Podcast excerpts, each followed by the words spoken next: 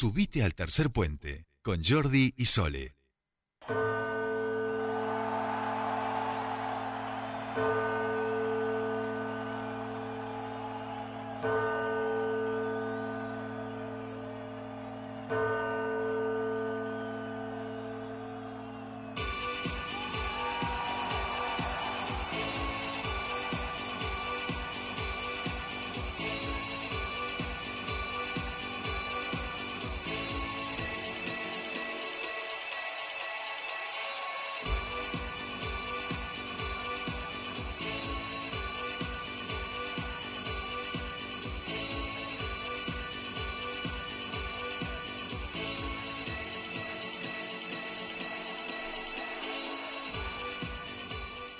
Continuamos con más tercer puente, última media hora de este programa, último bloque. Y eh, esta música nos indica que nosotros comenzamos nuestro espacio de tecnología aquí en Tercer Puente, de la mano del grande Gustavo Giorgetti, que ya está en comunicación con nosotros. ¿Cómo va, Gus? ¿Qué tal, Soli? ¿Cómo estás? Bien, ¿vos? por ahí? Sí, sí, estoy, estoy, aquí de cuerpo Ah. presente. Sí sí sí, Sí, sí, sí. Ah, bueno, bueno. Estábamos aquí, eh, cada uno con su cosa. Yo subiendo las redes, este, no, lo, no lo miraba el operador y ahí Sole rápidamente se puso a hacer lo que correspondía también porque yo estaba en otra cosa. Eh, porque estaba armando este texto. de- de- de- dice, hoy nos adentramos en el mundo del metaverso. Y yo pienso en adentrarme en el mundo del metaverso y de verdad les digo, bueno, consultito de todas partes, pero digo, lo haría solamente así de entrada con Gustavo Giorgetti, digamos, ¿no? Porque es como decir, hostia, ¿esto qué es? ¿Es un nuevo mundo? ¿Es un nuevo universo? Así nos lo ha vendido el señor Mark Zuckerberg en este tiempo que aparentemente tenía mucha necesidad de vender otro tipo de discurso de Facebook, pero nosotros queremos saber un poquito más porque algo eh, sabemos que tiene que ver con pensar la realidad aumentada, la realidad virtual, todo un conjunto de cosas que, se vienen y que nos sirven de excusa, este, Gustavo, para también llevarle a la ciudadanía un poquito de comprensión en torno a esto de el metaverso. Sí, esto del metaverso. Eh, que suena metaverso. Sí, sí. Exacto, exacto, exacto. Para los que jugamos con las palabras y pensando en, Sí. en la coyuntura política de Facebook, decir, suena un poco metaverso. Pero más allá de eso, aprovechemos la excusa del metaverso para hablar de metaverso, digamos. Claro, claro. Bueno, eh, metaverso es, es, es, es- son un- es un, un universo paralelo, otro universo digital donde uno se puede introducir. De hecho, no es algo nuevo y Facebook se está subiendo, digamos, con su modelo comercial y su capacidad de, invertir lo que se le ocurra a cosas que ya están ocurriendo, ¿no? De hecho, desde el año 2003 hay un- una red, una comunidad virtual que se llama Second Life, eh, es gratuita, uno puede entrar ahí y tiene este concepto de avatar, de uno se transforma en una, o, o crea un avatar dentro de esa red y empieza a interactuar con otras personas, todo en el mundo virtual, ¿no? muy muy Matrix, digamos, ¿no? No, no Matrix que te muestra cosas que parecen reales, sino una Matrix que son todos avatares y, y elementos digitales los que los que transitan ahí. Eh, y eso viene ocurriendo desde hace muchos años y de hecho es- este anuncio de, de Facebook ha molestado un poco a, a Claro. los que realmente están haciendo eso de una manera distribuida, porque esto que hablamos siempre de la blockchain, de las criptomonedas, Sí. de los tokens no fungibles, bueno, son todas partes de este metaverso real, eh, real en el sentido de que eh, están trabajando en eso desde hace mucho tiempo, están llevando adelante muchas este, organizaciones, ¿no? Eh, descentralizar el LAN, que es una tierra descentralizada. Bueno, hay, hay muchos que están trabajando en esto y algunos, si uno revisa un poco las notas y demás, va a ver que está un poco molesto por este lanzamiento de Facebook así a lo grande, sabiendo el, que el perfil de empresa en particular que es Facebook va a seguir eh, monopolizando la información, no va a trabajar en forma distribuida, va a tratar de posicionarse como el único metaverso al cual vale la pena estar y todo ese tipo de cosas. Pero digamos que hay una tendencia ya dada por, siempre hablamos de que la innovación es una mezcla de, de- de cosas, no una combinación de tecnologías. Y esa, esa combinación de tecnologías se está dando y está permitiendo hacer cosas que antes no se podían hacer o que no eran demasiado visibles o agradables. Hoy, bueno, el, el uso de, esta- de estos conceptos no es solamente para jugar o para, porque Facebook tiene otro problema con los millennials y ahí está tratando de recuperar lo que ha perdido, Claro. con otros- se han perdido con otras redes, ¿no? Así que hay que tener en cuenta esas cosas también. Claro. Pero, sí, dale, dale. No, no, como para ir pensando también con, con la audiencia, eh, esta idea de, metaverso, pensaba en, en que estaríamos hablando de que hubiera, por ejemplo, en este caso, con Sole y conmigo, eh, una un, un espacio virtual que fuera el estudio de la radio, donde Sole tuviera su avatar, yo tuviera mi avatar, cada uno con sus auriculares, con sus micrófonos, y desde allí cada uno eh, podríamos incluso, estoy pensando, en nuestra casa, soledad real, digamos, soledad verdadera, la única, este, en su casa, yo en la mía, y esos, este, y, nuestros avatar en el mundo del metaverso, compartiendo y desarrollando desde allí el programa de radio. ¿Es un delirio lo que estoy diciendo o va por ahí? No, no, va por ahí, va por ahí. De hecho, ya se- hay ese tipo de cosas se están haciendo. Eh, otra empresa que está eh, invirtiendo mucho en esto de los metaversos, porque Facebook como se, se apropia de la palabra, no puso poder el metaverso porque no, no se lo dejarían, Claro. se quedó con meta porque hasta ahí no le, no le exigiría ninguna ley de, de protección, entonces este, seguramente se metió por ahí. Pero Microsoft, por ejemplo, está con otro proyecto que se llama MED, que, es Imagine, ¿no? En inglés, eh, que lo está explotando ya con algunas grandes consultoras a nivel mundial con su producto Teams, justamente lo que permiten son las reuniones, ellos eh, abordan el trabajo, eh, el trabajo real, digamos, de la gente, este, este trabajo que ahora se hace mucho virtual, pero que termina siendo un trabajo mixto, ¿no? Vos viste que ahora ya se están dando las reuniones donde tenés algunos Híbrido. presentes y otros remotos. Totalmente, sí.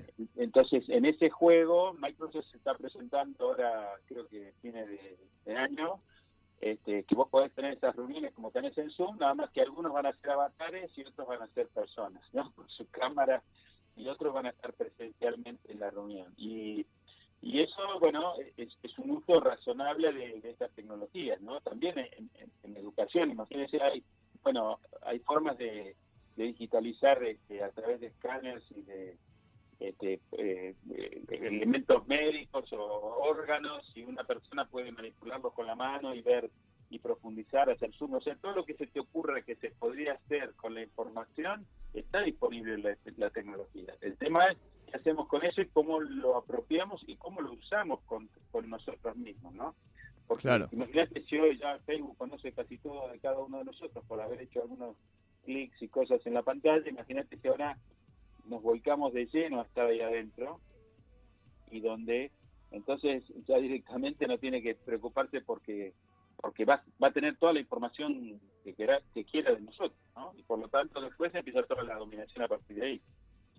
Claro, claro. Por eso creo que esto es válido en la medida que sea descentralizado, ¿no? Y eso es lo que algunos están tratando de hacer y otros no, porque tienen, siguen con el modelo descentralizado de- del poder económico, ¿no? Claro. Eh, en, en- en el caso de Facebook, digamos, lo que vos decías me parece también interesante en relación a, a que estas disputas en términos de, de poder, digamos, lo que después tiene un impacto es en el desarrollo de estas tecnologías, ¿no? En definitiva. Claro, claro. y cómo es ese acceso.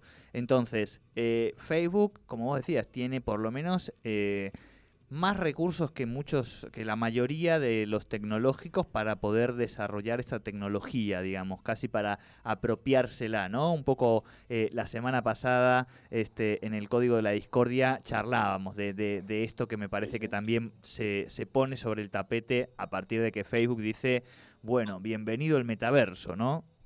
Claro, claro. Sí, sí. Yo diría que, no sé, supongo que la gente de Second Life no, no patentó el modelo u otros actores que no patentaron, así que no van a poder quejarse con Facebook. Pero el, ejemplo de, que vimos de, código de la Discord es exactamente igual. Alguien lo está haciendo desde hace muchos años, muchos años pero no tiene la capacidad económica para impulsarlo como está impulsando una, una empresa como Facebook.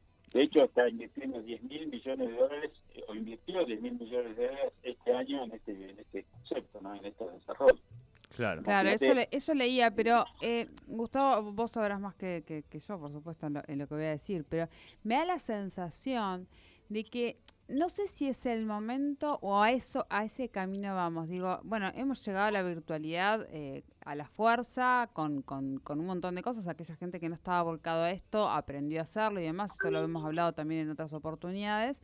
Eh, y entiendo que, que vamos en un camino hacia ello, pero me cuesta creer, yo al menos me niego a chicos, a hacer un metaverso de mí y hacer, digo, y hay gente que yo veo que independientemente de toda esta virtualidad la que nos hemos, con la que nos hemos encontrado y la con la que muchos se han encontrado y han aprendido, eh, mm, me, me, obviamente, si esta persona, digo, los 10 millones, me, me paré en esto los 10 mil los 10 mil millones de, de, de, dólares, porque claramente esta persona, estas personas no invierten si esto no va a dar. No, pero, no. ¿vamos camino a eso? Vamos camino, o sea, más claro, échale agua, claro. Digo, si le ponen esa plata, pensá que Re- pero eh, sí, hace una semana fue Gustavo que se a- a- anunció la inversión histórica más importante de la Argentina, el hidrógeno, 8.600 millones de dólares durante no sé cuántos años, no sé qué. Es- eh, durante no sé cuántos años. Claro, Estos pero es muchachos le clavan mejorar esa. 10.000, 10.000, digamos, de Esto es entrada. no vernos más las caras prácticamente, o sea, es seguir sin vernos las caras.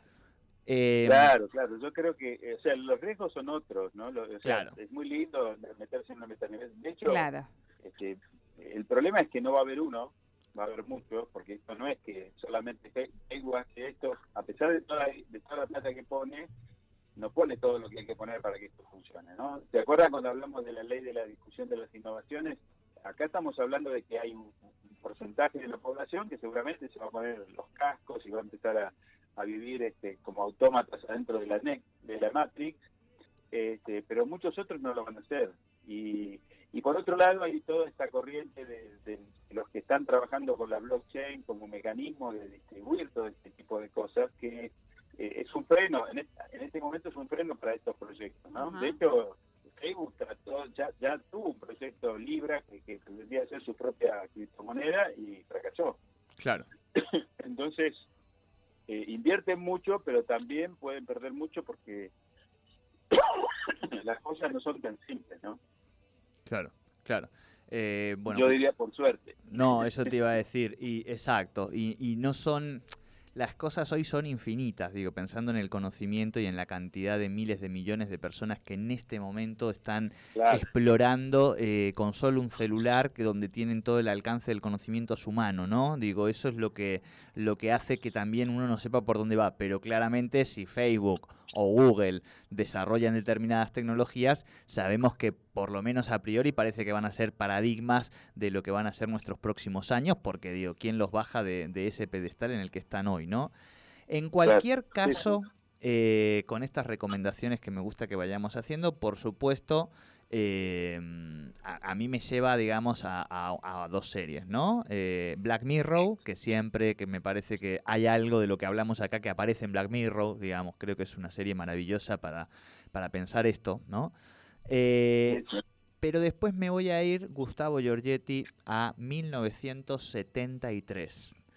A una A película de 1973 llamada, o por lo menos traducida, no llamada, traducida en España, vamos a decir, eh, El Dormilón, de el señor Woody Allen.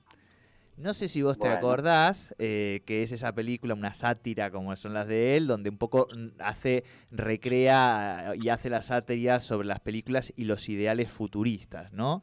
Y allí él propone eh, una máquina de donde ya no hay ya la corporeidad, digo, en esta idea de que hacia dónde vamos en términos de no volver a encontrarnos corporalmente, qué pasa con el cuerpo, ¿no? Eh, y eso, qué pasa, por ejemplo, con el cuerpo en la educación, ¿no? Cuando hablamos de lo virtual y lo presencial, eh, cómo opera ahí.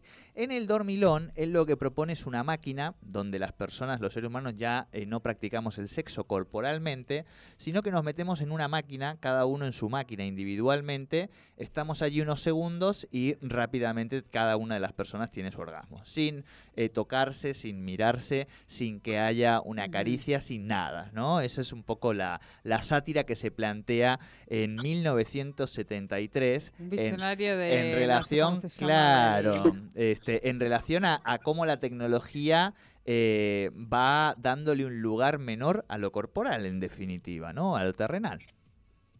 Sí, sí, sí, sí. Evidentemente eh, hay muchas cosas que se han predicho de alguna manera pero creo que en el fondo pasa por entender este, realmente cómo somos los seres humanos y, qué tenemos que, mantener y, preservar, ¿no? Yo creo que todos estos movimientos que se realizan con la tecnología digital, más allá de lo necesario, eh, si, sabemos aprovechar, o sea, Facebook en esta inversión va a generar un montón de desarrollos, bueno, algunos serán de ellos y los usarán para su propio beneficio, pero también hay que ver lo que se puede rescatar de, esas nuevas tecnologías que se van desarrollando y, utilizarlas de otra manera mucho más inteligente, ¿no?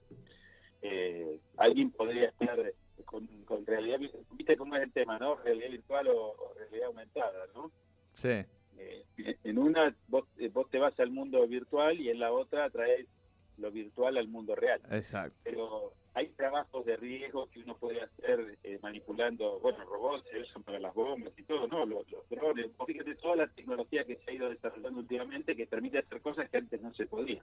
Y muchas de esas cosas sirven para que realmente progresando como humanidad. Otras, lamentablemente, no sirven para eso y, y hacen negocio a través de eso con este tipo de, de metaversos, ¿no? Pero en última, no sé, uno no sabe dónde va a terminar esto ni quién va a ganar la batalla. Yo creo que la lucha por la descentralización es cada vez más fuerte y bueno, y espero que la descentralización gane y todos estos modelos centralizados de, poder eh, terminen. Siempre van faltan miles de años para que desaparezcan, pero por lo menos que tengan un freno razonable de, la ciudadanía, ¿no? de la distribución.